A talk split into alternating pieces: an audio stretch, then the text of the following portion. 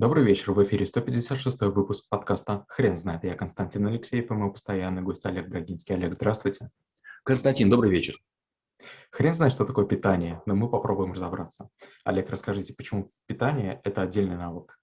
А, когда я был студентом, у меня было два периода. Первое время я хотел есть, второе время, когда стал на еду зарабатывать, я хотел спать.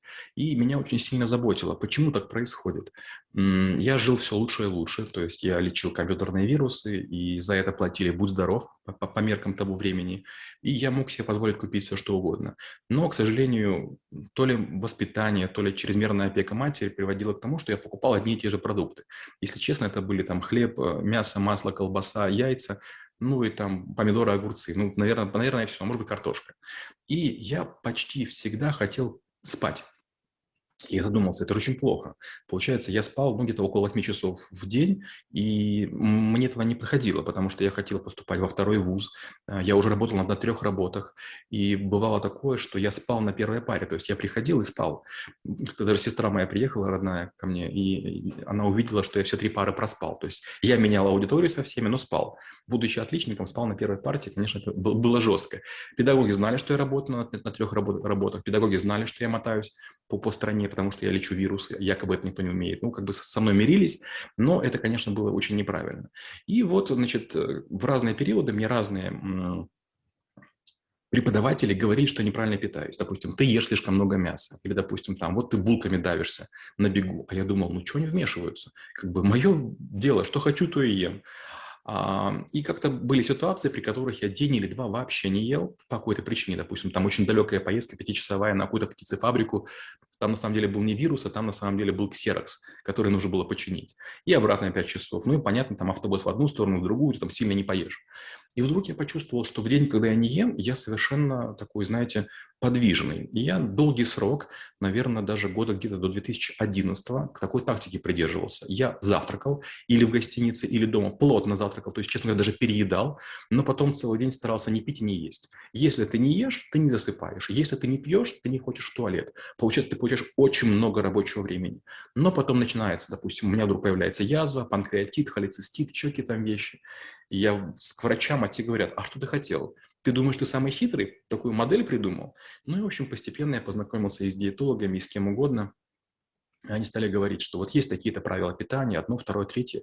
Я подумал, как интересно, мне мама и папа никогда не говорил ни про налоги, ни про правильное питание. То есть они занимались моим питанием, я даже не парился. Я подумал, интересно, если я так плохо отношусь к себе, а как же мои дети, а мои внуки? Получается, я чего-то не знаю.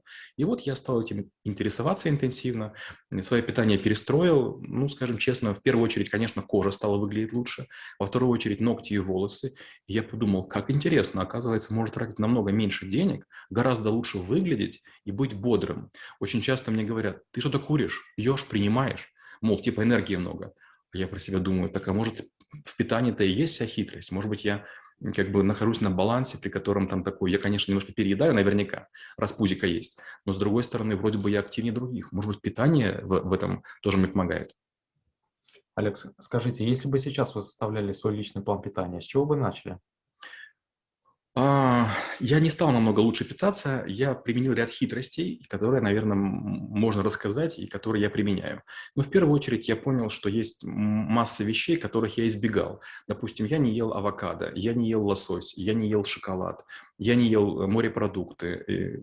Мне казалось, брокколи, например. То есть я делил вещи, на которые нравятся и не нравятся. Я до сих пор брокколи, брокколи не люблю, но, опять же, такой лайфхак. Если нахожусь э, не дома, я ем те продукты, которые дома не готовлю. То есть некоторые манерные вещи очень тяжело дома готовить. Или, допустим, не нравится запах рыбы, которую там готовят. Думаю, ну, потом полдня еще в квартире пахнет. Поэтому я стараюсь, чтобы моя супруга такого не готовила.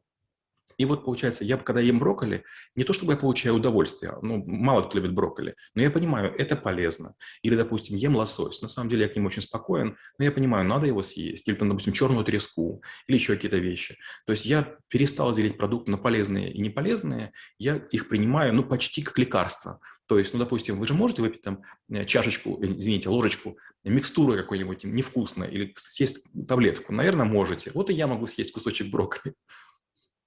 Скажите, а вот такой вопрос, а чего нужно избегать? Ну вот кроме очевидных солей, сахаров и кока-кол. Ну, вот в первую очередь, да, меня очень поразило то, что соль и сахар – это вред. Моя супруга до сих пор страдает. Я ни в каком виде соль и сахар не приемлю. То есть дома нет, она там где-то там тихонечко прячет. Я всегда смотрю на нее укоризненно. Получается, если она готовит, я прошу ее не готовить, она там тихонечко себе бедная досаливает или там сахар сыпет. Но когда она со мной, мы нигде не используем соль. И все повара вокруг нашего дома, там, наверное, в километре, знают, что если мне что-то готовится, то, пожалуйста, без соли. Они все уже улыбаются, по-своему даже там как-то а, рассказывают про меня шутки, мол, есть такой клиент, который, значит, некие соусы не приемлет и так далее. Вторая важная вещь – это, конечно же, цельные продукты.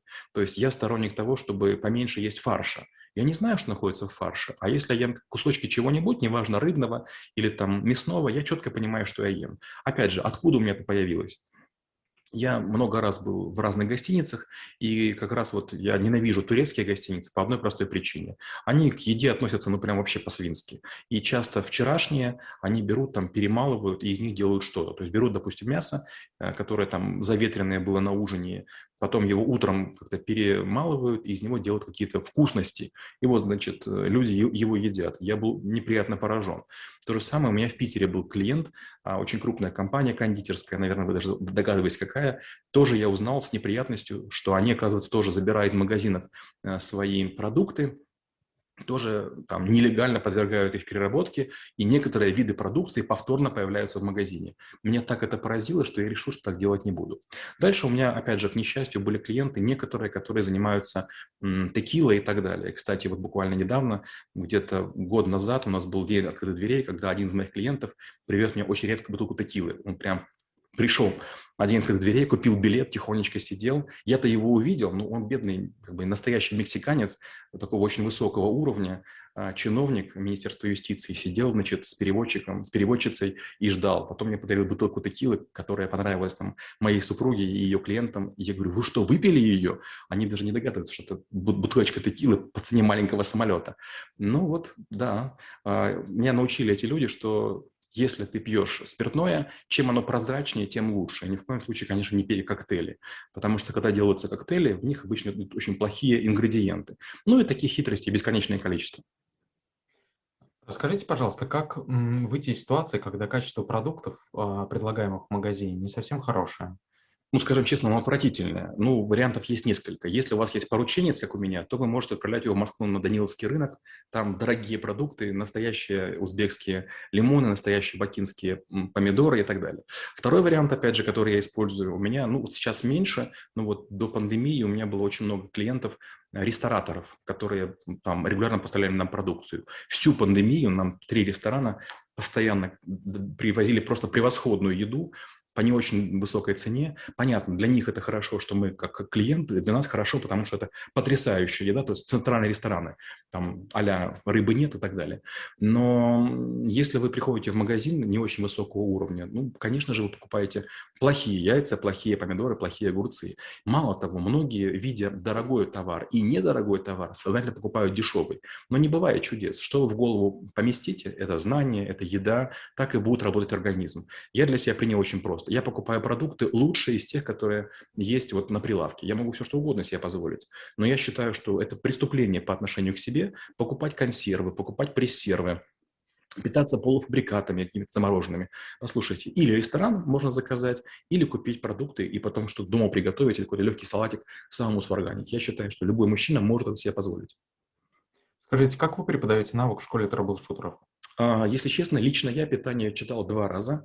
У нас был стажер Андрей Королев, который читал этот навык гораздо лучше, чем я. Он э, студент-химик, он был студентом МГУ, и вот э, он настолько много знает именно по этой теме, что я сидел его лекции, один раз слушал живую, один раз слышал по зуму, и после этого крепко задумался. И вот после того, как Андрей читал лекции, я только один раз прочел лекции и подумал, что нужно их переписать. То есть Андрей давал очень много химии, Андрей давал очень много вещей, которых я не знал. То есть какое-то глубокое понимание.